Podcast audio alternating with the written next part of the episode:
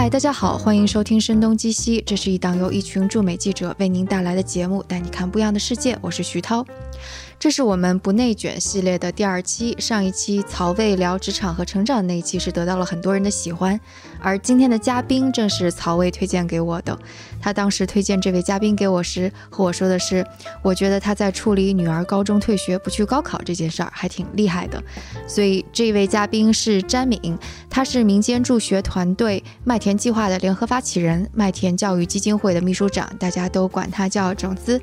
Hello，种子老师您好。啊，徐涛你好，就是我觉得你身上挺多故事的，因为你一直做的事情其实是帮助很多贫困的孩子能够得到更加好的教育。但今天我们可能 就把这个话题聚焦在你女儿身上，因为马上也要高考了，但你女儿是选择了一条还蛮不一样的道路的，就是从高中退学，然后没有去高考，对吧？是的，嗯，他在高一快结束的时候休学了一年，然后回到学校大概一个月，就觉得还是不能在这个学校待下去，就选择了退学。我看你女儿应该是从小到大应该还是学习成绩不错、蛮优秀的那种小孩，对不对？对他成绩还挺好的，但是呢，他可能有比较多自己的想法，所以，呃，他其实是很需要有自己的空间啊、时间等等，所以他其实对教育也会有自己比较多的批判吧。啊，所以我看，呃，是他休学的那一年是二零一六年，相当于是五年前，那时候他高一。是的，嗯，他刚开始的时候提出要休学，你是什么反应？他打电话跟我说的时候，其实我当时正在上海出差的路上，拖着箱子，接到这个电话，我其实挺懵的。我跟他说我要想一想，正好那一次呢，我其实是在上海去参加一个私董会，就跟一些伙伴就聊到了这个事情，但伙伴们呢就说，呃，其实你女儿挺有学习能力的，不上学也不代表她就不学习了。啊，也有一些伙伴跟我分享了他在大学就是休学的事情。那我当时呢，就是其实是有一个缓冲的时间，我就内心还是挺大的恐惧的。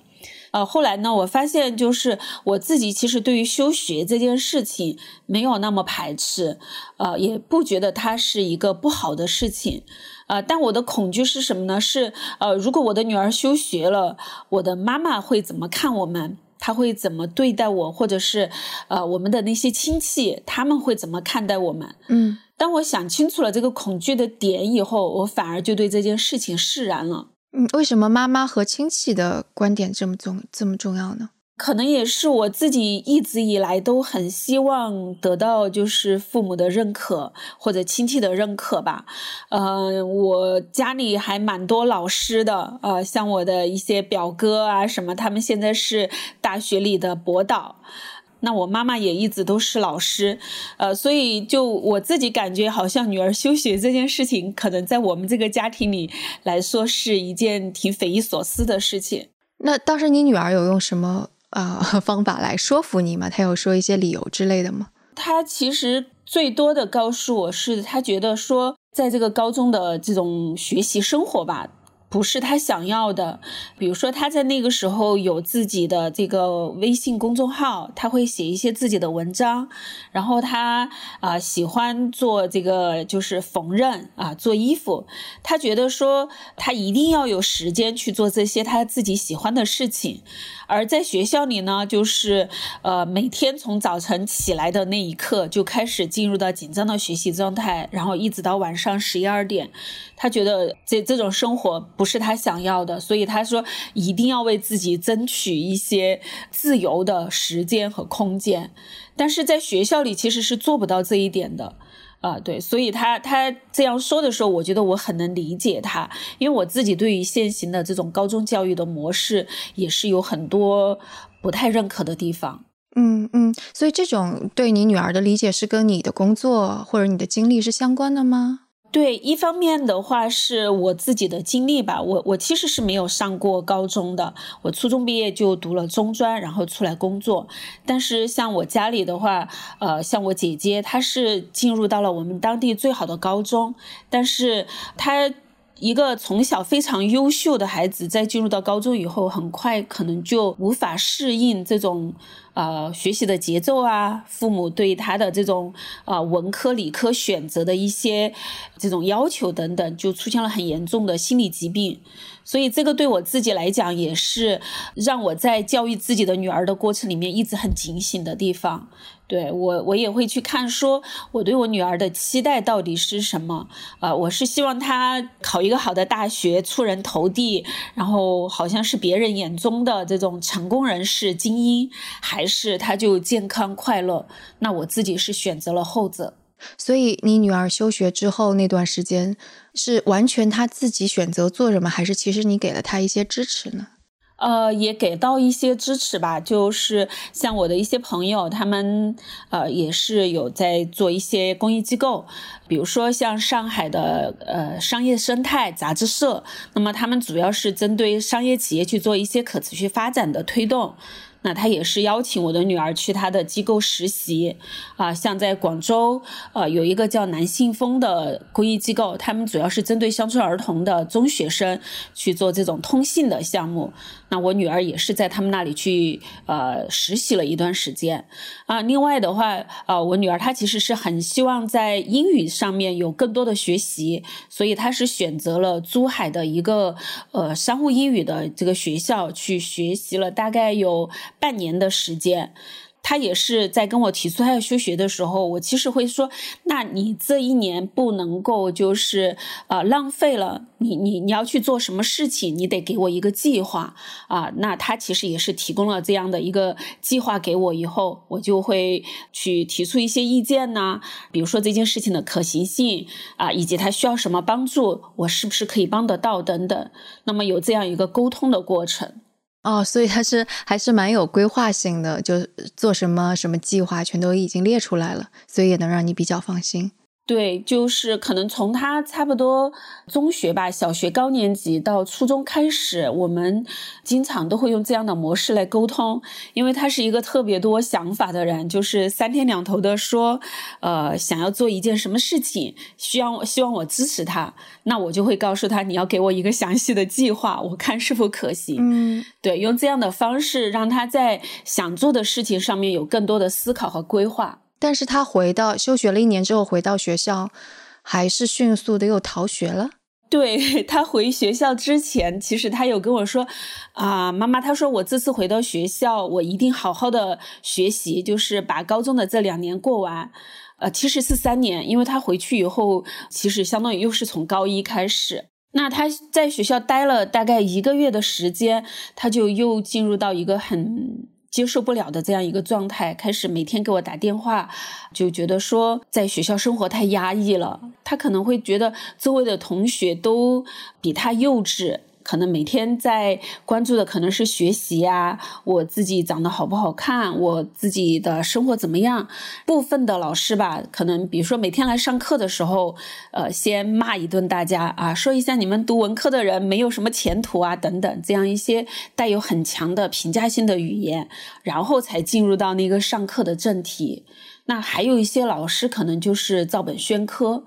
那因为我女儿她其实是选择了文科嘛，她就觉得说，其实这些内容我自己去学也完全可以。那为什么还要待在这里，就是接受我自己不喜欢的教育呢？嗯，那我一开始对于她退学还是非常的抗拒的，因为也不知道她真的退学了未来会怎么样，我也没有办法给她提供一个好的条件或者是未来。但是有一天，他就自己下完晚自习以后，就给老老师留了一封信，就自己回家了。这一次你是怎么知道的？他其实是打电话给我了。当时什么反应？他打电话给你的时候，好像经过了就是前一年的休学吧，我好像还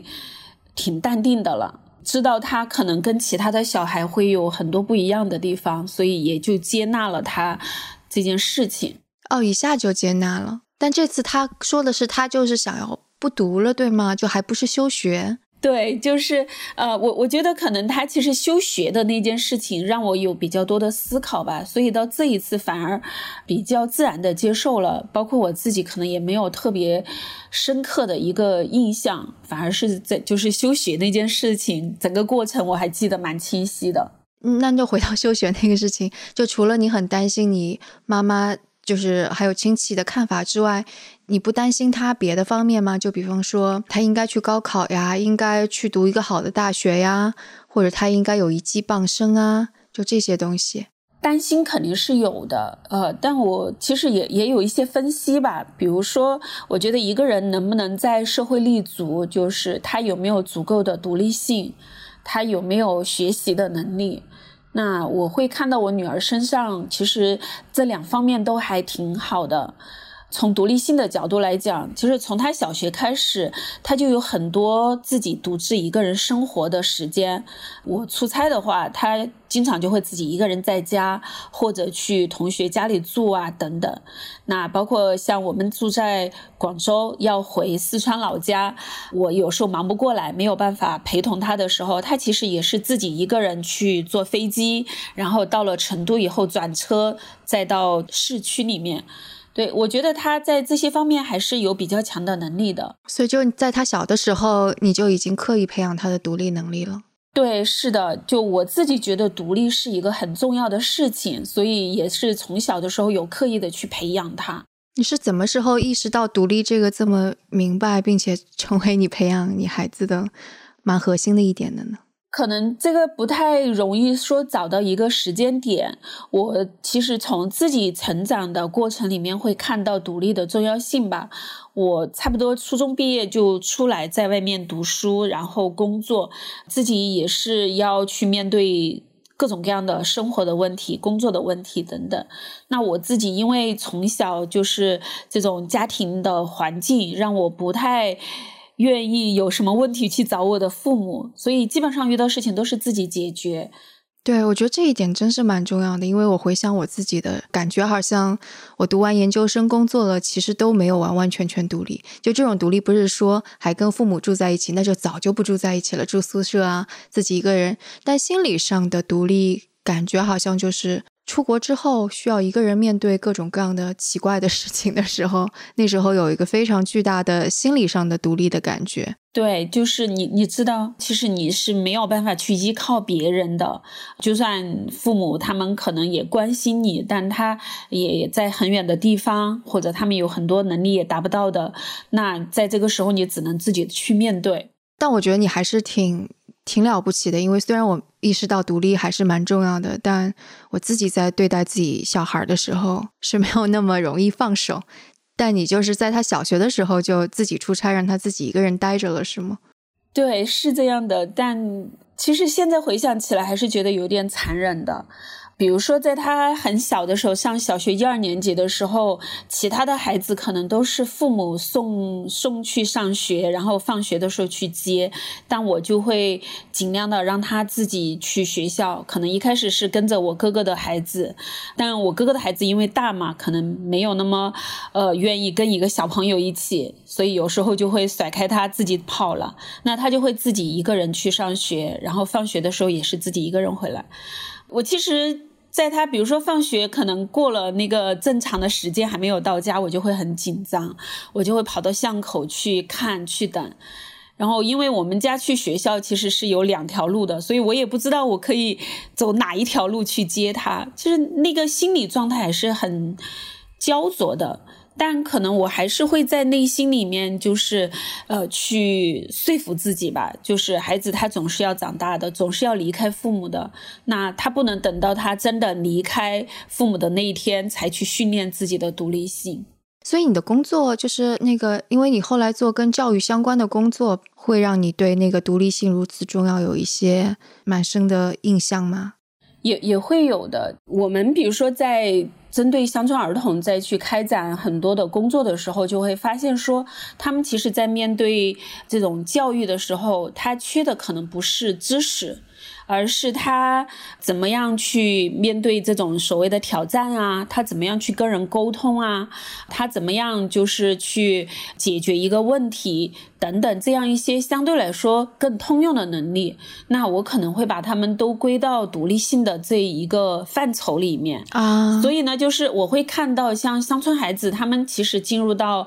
大学呀，进入到社会以后，他在这一方面的竞争力是相对来说非常的弱的。比如说考试，城市的孩子可能考不过他，他们可以通过十二分的努力去获得一个高分。但他因为从小缺少了这样一些跟人交往的能力，或者我去解决一个问题的这样的能力的训练，他其实就弱很多。他可能没有勇气去争取一个机会，或者是当有一个机会放在他面前的时候，他没有能力去好好的把握。对，这个其实都是我在这些年关注乡村儿童教育的里面很深的一个感受。嗯嗯，所以也就是说，可能那种什么毛毯厂模式出来的高考刷题的高分的，进入到现实生活当中就会出现问题，就他们只会刷题，然后你也不希望你的女儿是变成这样，即使成绩很好。是的，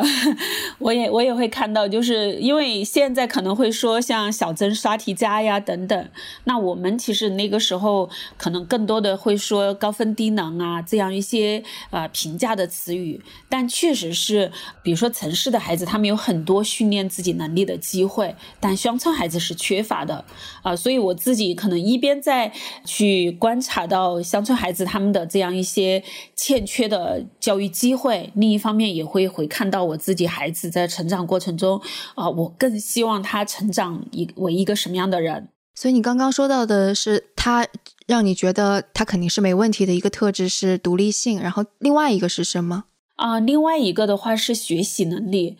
对我觉得就是一个孩子他知道怎么去学习是非常重要的。这一个就是怎么讲他的一个分界点吧，就是在这个能力。没有的时候，可能更多的就是老师告诉你一个什么样的知识，你就接受什么样的知识。但是当你自己有学习能力的时候，你可能就会知道，说我想要学什么，我就可以去学习。我知道通过什么样的方法可以掌握这个知识，或者我知道可以去求助谁，我去找什么样的资料。包括在这个过程里面，可能更多的我怎么样跟人合作。等等，我觉得这些都是学习能力是作为一个基础去支撑到他整个全面的发展的。嗯，对我我当时还看那个就是你的女儿小卡写的一篇公众号，说我的妈妈，她当时就说我的妈妈学习能力特别强，就说你学了各种各样的东西自学，然后包括到现在学管理啊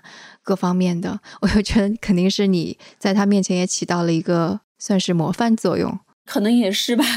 因为我我自己会觉得说，我相对来说我的基础是可能不太，呃，像其他的人一样，比如说上过大学，什么呃研究生、博士啊等等，呃，我就是初中毕业，然后去读了四年的中专，然后我读中专的这个专业叫电子技术应用嘛，它其实对我自己现在的生。工作也没有很大的帮助，所以我觉得我想要在事业上做得更好，或者获得我自己想要的成功，我就只能够通过自己不断的努力学习，去提升自己，才能够达得到。对我也会看到说，呃，可能我的基础相对来说是弱的，但相比其他一些跟我同样基础的人来讲，我的学习能力可能能够帮助我。啊，像今天，比如说我在管理麦田教育基金会这样一个大的公益机构啊，我能够看到他的一些问题，去推动他的发展。那我觉得这个跟我自己的学习其实也是分不开的。那在对于小卡，就你女儿的这上面，你你是怎么去推动她也具具备这样的学习能力的呢？我觉得第一个就是，你比如说像现在的孩子啊，我知道很多的像家长群，他们每天，呃，去接收老师布置的作业，然后去督导自己的孩子完成作业，去帮他们做检查，去辅导。但我其实在我女儿从小的这个过程里面，我不太去做这样的事情。哦，我只是告诉他说，呃，学习是你自己的事，你要自己去掌握它。啊，老师要求家长签字，我可以签，但你要自己先去检查。啊，你觉得没有问题了，你再来拿给我。那这个是他可能小学低年级的时候，在稍微高一点年级的时候，呃，我就会要求他，就像刚刚讲到的，当他想要去做一件什么事情的时候，我会说，你要告诉我你的计划。你比如说为什么要做这件事情，你要怎么做啊？你需要什么样的资源？那从一开始挺简单的，他能够写出他的一些想法，到慢慢的他能够把这个计划做得更加的完善，更加具有可行性，就是一步一步的去推动他往这方面去走。那当他想要可能呃有有一个什么盲点的时候，我可能不会直接的去告诉他答案，嗯，我会告诉他说，哎，你可以通过什么样的方式去找到答案。我可能没有特别系统的一个呃训练的方法。但在这个过程里面，可能是这种让他自己有学习能力的这个意识，在指导我去面对他可能提出的各种问题，或者他成长过程里面啊的很多小的细节，我要怎么样去把握等等。写计划以及那个不直接告诉盲点，让他自己去探索，这个完全就已经把他当做成年人来对待了哈。就是在作为一个企业或者组织的管理，基本上其实也是也是这么样。去去组织的，你是会把一些就是你学到的关于呃企业管理、组织管理的东西用到和他的沟通上去吗？嗯，会用的。对你刚刚讲到一个点，我觉得特别认同，就是我从来没有把他当成一个小孩子，呃，我基本上是用一个跟成人沟通的方式再去跟他沟通。比如说，我会相信他，尽量的让他自己去对自己的事情做决定。在这个过程里面，可能就要通过做计划呀，通过聊天啊等等这样一些方式，来让他对这个事情有更深入的一个认识。包括他其实也挺希望能够跟像我一样的大人有这种更多的交流的。那我也会尽量的介绍我的一些朋友跟他认识。他可能有什么一些想法，有时候觉得不想跟我说的时候，他其实会去跟我的那些朋友去交流。所以就是，即使是在他高一做出休学决定之前，他基本上已经是具备了独立性、学习能力，还有其他的特质，你觉得还蛮重要的吗？怎么说呢？我觉得他可能对于自己喜欢的事情还是蛮能坚持的。比如说，他他喜欢英语，喜欢语言，那他可能从小的时候，我其实是有给他报这种呃英语班嘛。那也没有特别的要求，他说一定要过多少级或者怎么样，但是他就一直学，学了后来他就会自己去做很多的拓展的学习。那包括他可能从英语，他又会延展到像韩语啊、日语啊、法语啊，多多少少他都去涉猎。那他都是通过自学的方式去做的。他有时候心血来潮想要做各种各样事情的时候，我都尽量的让他去试一下。呃，试一下自己觉得好，就可能继续往下走；啊，觉得不好，可能他自己放弃了，那就放弃了。比如说像做衣服的这件事情，我就会想到我大概也是初中的时候，我也特别喜欢。就是裁缝啊，做点小裙子、小衣服啊什么的。那我自己也觉得，当时有一个很好的环境，就是啊，我爸爸妈妈他们基本不管我。我们家里大概有一两匹，就是在这种通货膨胀的时候，我妈抢购回来的棉布啊，放在那里，其实很多年也没有去做什么。那我就自己拿来裁个小裙子啊什么的啊，我爸爸妈妈基本上就让我自己去搞。做出来就是好看不好看，他们也也不太在意。反正你你爱弄你就去弄。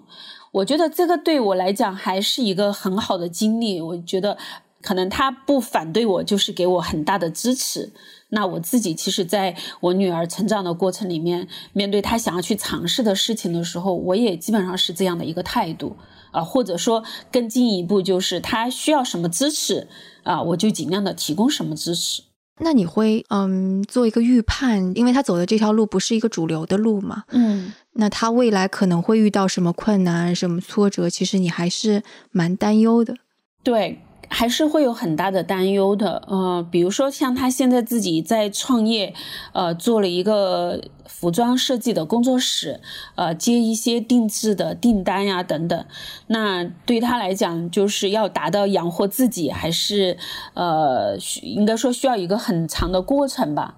呃，我也会很担心，就是他其实是没有经历过，呃，叫科班的训练吧，没有读过相应的课程呐，没有去接受过长期的训练啊，等等，基本上他是自己在摸索，然后遇到什么问题需要学什么，他再去去找相关的资料来学习。那我也很担心，就是呃，我没有办法提供给他啊更好的条件。比如说，可能有有的有的经济条件比较好的家庭，就直接能够给他一些钱，对吧？让他去上更好的这种学校啊，或者去有更好的老师等等。那呃，我其实蛮担心的，就是他如果这条路真的走不通，他没有办法，就是依靠这件事情赚到足够的钱去维持他的生活，应该怎么办？啊，所以呢，我其实也会，比如说给到他一些建议。万一有一天你可能就是创业不成功，你要去找一份工作去给别人打工，那你需要一些什么样的基础的条件呢？啊，比如说线下可能最基本的一条就是文凭，对吧？那我就会呃建议他，哎，你的英语这么好，你要不去考一个英语的自考，将来有一个不管是专科也好，本科也好的英语的文凭，加上你自己本身的这个语言的能力，那可能你能够找到一个相对来讲比较好的工作。那他呢，也还，我觉得在这一点上也是比较乐于接受吧，所以他大概两三年前吧就开始考这个自考的英语专业，到今年的时候，基本上笔试的部分都考完了啊，接下来可能就是最后的口语考试。那现在的话，他也开始去看说，呃，他要再去更进一步考这个本科，他要考什么专业？那他可能就会去选择服装设计相关的一些专业来考。所以在你看来，就是类似于主流的科班的上大学这条路，其实还是蛮重要的，对吧？目前来讲，我觉得还是吧。当然，他他比如说，如果有一些机会可以让他去展示自己，从比如说从语言能力这个角度来讲，那他其实是不需要文凭这样一个基础条件的。但比如说很多的这种公司的面试，他可能就是首先从你的基础的简历去看。啊，你你你的文凭怎么样？你有什么样的相关的实习经历啊？等等，所以还是有需要吧。对我自己就感觉在这一块上，我可能能够为他创造的条件是非常有限的。你会担心你女儿的独立思考和叛逆的那种感觉，其实是她是不适合大多数的公司企业的吗？因为感觉 很多的公司企业其实一进去，你先要做一个螺丝钉，其实那种感觉是跟他高一高二的课堂差别不大的。对，呃，这个可能也是一个担心的点，呃，因为他比较喜欢的是自己，比如说一个人工作啊，一个人去做一件事情。那他在去跟人沟通的时候，或者跟人合作的时候，确实会有，呃，做的不是特别好的地方。包括他其实之前有曾经想要申请一个国际的学校，那么在面试的时候，其实也是在啊团队合作的这一块儿，就是相对啊。得分没有那么高，嗯，他其实自己在这个过程里边吧，我觉得他可能也会有自己的反思啊。虽然说我可能也没有再继续的在这个问题上去跟他有更深入的交流。比如说，在那几年，他就会觉得说，为什么不可以自己一个人工作？我可以是一个团队，但我也可以是一个人。那这两年的话，他自己在做他的工作室的时候，他其实也是需要去运营一个团队的。比如说，他会招募志愿者。呃，一些做插画的，做这个公众号排版的，他会通过这个招募志愿者或者是一些实习生来去实现这个东西。那他其实也会带着两三个人一起工作。那我觉得对他来讲，可能这个也是他去学习我怎么样团队协作的一个过程。就是要说有担心，肯定有，对。但我觉得就是他其实当真正面对这样的一个。处境的时候，呃，他可能也会尽量的去调整自己。对我也我也会去跟他讲，就是你人是生活在这个社会上嘛，就没有人是活在真空里的。所以听起来感觉就是他把真实的社会当做一个大学，然后来补齐自己该学的那些东西。对，他在做每一件事情的时候，他都把它当成一个学习的过程。他也知道，说我想要把一件事情做成，我想要获得更大的成功，我一定要去啊提升自己和改变自己的。那现在你们俩这样状态，因为感觉你们其实是隔得比较远嘛。但是我听你上一次跟我说，就其实你跟你女儿之间也还会有冲突。其实这两年到冲突还没有那么多了，但我我我们确实因为隔得远嘛，所以交流的机会也没有那么多啊。我通常都会。给到他足够的信任，那也会告诉他，就是你遇到什么困难的时候，呃，你要告诉我。我觉得对于他来讲，可能我的不管反而是会让他在很多时候可能也缺少这种支持感。当然，我自己会去看到说，呃，我我可能没有足够的能力可以去支持到他。那所以，他其实当一些期待没有办法被满足的时候，他也会觉得好像不像别的孩子的父母能够给到那么多的帮助啊等等。那当然还有一些就是我们的这种个性的不同、生活习惯的不同啊。如果在一个屋檐下生活久了，就会有各种各样的摩擦呀等等。不过，的确，青春期前几年 母女关系的确比较难处理。对，嗯，大概可能在他十三到十六岁这之间吧，是我们俩关系最紧张的一个阶段。嗯，后面慢慢就好了。嗯，就是你在对处理你女儿的事情的一些观察呀，或者一些思考，会反过来影响到，嗯，你对现在现在工作的一些想法吗？也会的，比如说在呃麦田这样一个机构里面，我其实是基本上没有机会去直接面对我们的服务对象，就是那些乡村孩子的，呃，我基本上通过像我的同事，呃，我们在地的志愿者去开展服务嘛。那我其实对于教育最直接的感知是来自于我跟我女儿的这样的互动，所以我也是在这个过程里面慢慢的对教育有了更多的理解。再去回到我的工作上，我们应该开展什么样的项目啊？就就就会有这样的思考。嗯嗯，比方说呢？比方说，在针对像这个乡村孩子，我们会去开展一些像艺术教育啊、性教育啊，啊，包括像最早的一些资金的资助、物资的资助这样的一些项目。但我慢慢的就会看到，一个孩子他想要在一个社会上立足的话，其实他的通用能力是更加的重要的。啊，这些通用能力可能让他能够更好的去面对社会的问题啊，面对啊怎么样。跟人交流啊，等等，啊，所以呢，我就会去看我们的项目设计里面怎么样能够把这一部分的内容融入进去。所以我其实接下来也会就是针对乡村的中学生的学习力的这个部分去做相应的课程的研发。对，那目前这一块基本上还是一个空白。嗯嗯，通用能力就是你刚刚说的独立性、学习能力，还有就是是否能够坚持等等。对，特别是学习力吧，我觉得那大部分的孩子，不管是城市的还是乡村的，他们都没有这方面的一个学习。比如说我自己这几年来啊，通过像一些啊写作的学习啊等等，我会看到说一个好的学习方法它是怎么样的。那我怎么样能够跟我们乡村中学生他们在具体的学习场景里面要面对的一些问题结合起来，去做一些对他们来讲去掌握方法的一一些。东西，那所以，比方说，如果我们现在再回头看，就是你的孩子才小学一二年级这样，你会觉得你的教育方法哪些地方会改变吗？嗯，要改变的话，我觉得就是给他更多的陪伴吧。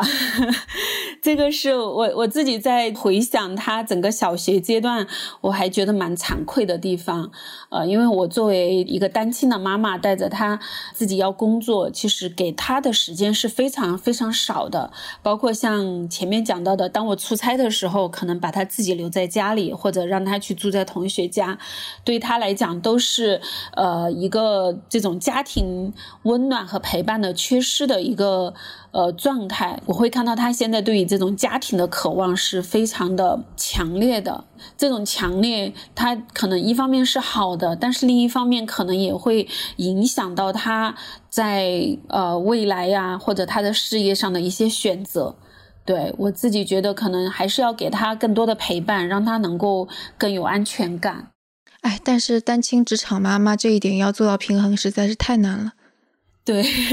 确实是不容易的。嗯，那除了这一点之外呢？你觉得还会有什么想要改变的吗？可能那个时候，呃，怎么说呢？比如说，在他整个的学习的过程里面，呃，我自己也要有更多的学习吧。呃，我我自己感觉可能。我对教育很多的认识是在他中学以后，特别是在面对他像青春期啊啊，包括他的这种休学、退学这个阶段，自己遇到问题了，我再去想我要怎么解决，我要怎么去应对，我要怎么去学习。啊，包括这几年可能对教育会有更多主动的去啊探究啊等等。那在他整个小学的那个阶段，更多的是在工作。其实工作的时候，可能更多面对的是我去跟志愿者怎么沟通啊，我怎么样去跟捐赠人沟通，然后去把他的钱花好啊等等。啊，其实，在教育内容上面的学习相对是少的。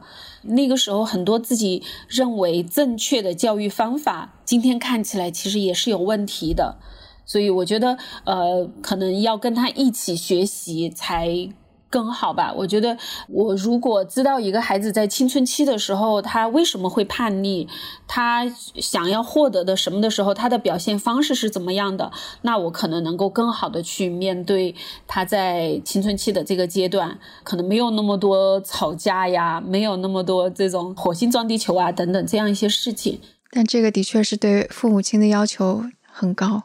对对，我刚刚也一直在想，就是主流的走科班这条路，跟自己凭着热爱但走非主流的路会有什么不一样？我想的可能能够想到的优点哈，也就是说很多经验是现成的，框架是确定的。当然，框架确定这是一个有好的地方，也有坏的地方。就好的地方是现成东西你拿来就能用，但坏的地方就是很可能会束缚住你，然后把你那些热爱的呀，或者是。天马行空的一些想法给磨灭掉。对，是的，我觉得他，呃，可能通过自己的这种摸索吧，他会有更多创造性的东西。但如果他完全没有这种基础的学习的话，他可能这条路就会走得更加的困难。因为你你要自己去摸索那么多的东西，其实也是不容易的嘛。那这种现成的很基础的知识，你是可以直接去拿过来的。哎，像他可以直接读那种，就是像那个美国的那个 Coursera 呀，在线的美国的那些有一些大学的课程是搬到线上嘛？那他现阶段的话，他最主要的是在去找这种呃服装设计的本科的这种自考的课程。对，我现在就觉得国内比较僵硬的地方，就是很多更好的优质教育是你必须通过高考之后才能够得到，用分数来定义的也比较僵硬。嗯，但是如果能够更加自由一点获得的话，感觉就会更好一些。对。但我自己感觉吧，就是现在学习的资源还是挺多的。他只要有这个学习的意识的话，他都还是能够获得的。呃，包括就你刚刚讲到的这些国外的一些线上的资源啊什么的，就他自己挺会去找的。然后他也有同学像在国外上学啊什么的，他们就会有很多的交流。对，哎，那你有想过最最最糟糕的情况会怎样吗？就是 如果没有走主流的这条路。最最最糟糕的情况，可能就是他，比如说没有办法获得这个固定的收入养活自己吧，然后需要你养着他，但他的独立性格应该不会不会要你养着他。对我我自己感觉可能不会有这么糟糕，因为我已经在他身上看到了很多就是超过我我的一些能力，比如说他在香格里拉，他会主动的去了解这个住房的政策，然后他就会去申请公租房，他也申请到了。那可能从我的角度来讲，这些通常是我不太能够主动的去做的事情。他比如说他要去租工作室，然后可能跟人，呃，发生了这种租赁方面的一些纠纷，那他会通过打官司的方式去解决问题。那这些可能都是我自己很难去做到的，特别是当你面对熟人的时候，可能是拉不下那个脸的。但他就会很较真，他就会觉得说，呃，我一定要去解决这个问题，我要去找到那个解决问题的方法。那我就会看到他其实，呃，比我。在面对问题的时候，有更大的胆量吧，敢于去做一些看起来，比如说我们觉得很难做到的事情，他都挺愿意去尝试的。因为他非常难的事儿也做过了，就是退学不高考。对，所以我就觉得说，可能也也不会到那么坏的地步，但可能就是他在这种很执着的去做这种自我的探索的过程里面，可能这条路确实是挺难的。我也有一定的心理准备吧，就是毕竟他现在可能也才二十一岁，那未来几年我也就尽自己的力，能够给到他一些帮助，这样子。对，就是关于给帮助这一点，因为其实之前我们有一些听众在听了跟这些相关的节目之后，就会留言说，有能力选择这种不走寻常路的人，这种跟主流不一样的人，通常是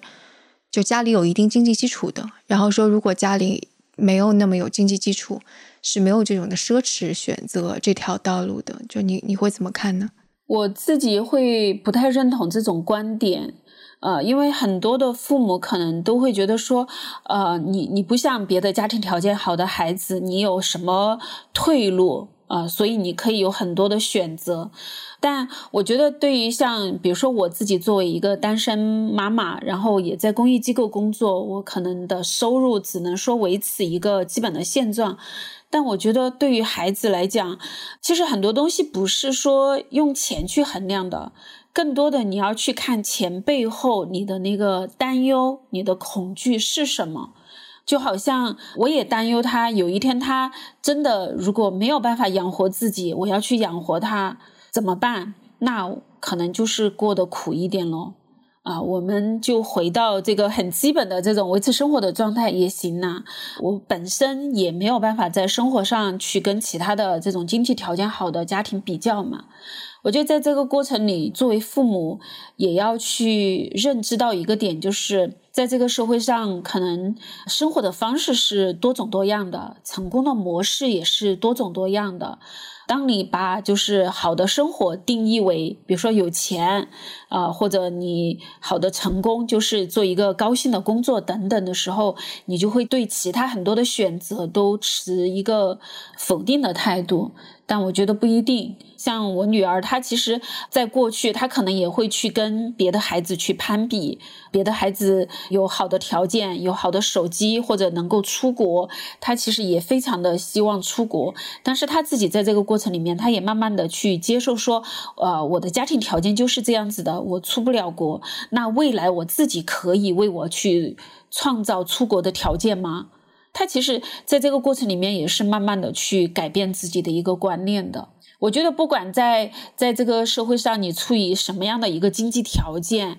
其实你都可以有多样的选择。最主要的就是，嗯，你你可能去选一条大众化的路的时候，你没有那么恐慌，因为你看到大多数人都是那样走的。但你可能也要去看到，就是在这个大多数人里面的那些相对来说比较特别的孩子，他们所面临的困境，他们经历的这种很纠结、很痛苦的这个过程，甚至可能是一些很呃难以承受的后果。所以，我觉得在这个过程里，作为父母吧，就是不要把成功也好限制的那么的单一。呃，你接纳你当下的这种状态，可以获得什么样的？更好的条件，我努力做到了就可以了。嗯，的确是这样子的，我蛮认同的。因为的确，有的时候你选择了主流的这条路，感觉是稳妥，但也许未必吧，是牺牲了很多东西的。对大部分的孩子来说，可能是稳妥的吧，但这个社会总是有很多的孩子，他们会不太一样。如果再追溯到本质的话，应该是每个孩子都不一样。就只是我们教育系统把 所有不一样的孩子全都塞到了一个模式里边去，然后再把他们给塑造成这样而已。对，有的孩子他可能能够适应这种机制吧，但有的孩子他就适应不了。包括我女儿，她自己其实现在再去反思她自己的一个求学的过程的时候，她也会觉得说，就算她今天可能成功了，也不表示每一个孩子都可以用她这样的方法去成功，或者其他的呃，大部分的孩子经历的那个学习的过程，可能有一些很极端的个案发生。也不能表示那种教育方式就是完全错误的，呃，确实对于每一个孩子来讲，可能最适合的方式是什么，要他自己去探索，以及他在面对各种各样的教育方式的时候，他能够承受到什么样的一个程度。但我觉得你的那个思考方式，就是你说的，你观察你的女儿，并且也用到了现在你帮助那些贫困儿童的方法上，就是最本源的这些能力是什么？你刚刚说独立的能力、学习力、坚持，就我是非常认可，因为。你不管在什么情况下用什么样的学习模式，或者长大了之后做什么工作，这三点都还是挺重要的。对他其实有了这样一些基本的能力以后，我觉得他是能够去解决他生活中大部分的困难的。对，是。就多谢种子老师，非常感谢分享。那如果大家有什么问题，也可以给我们留言，然后问种子老师。啊，那我们今天节目就到这里，谢谢老师。好的，谢谢徐涛。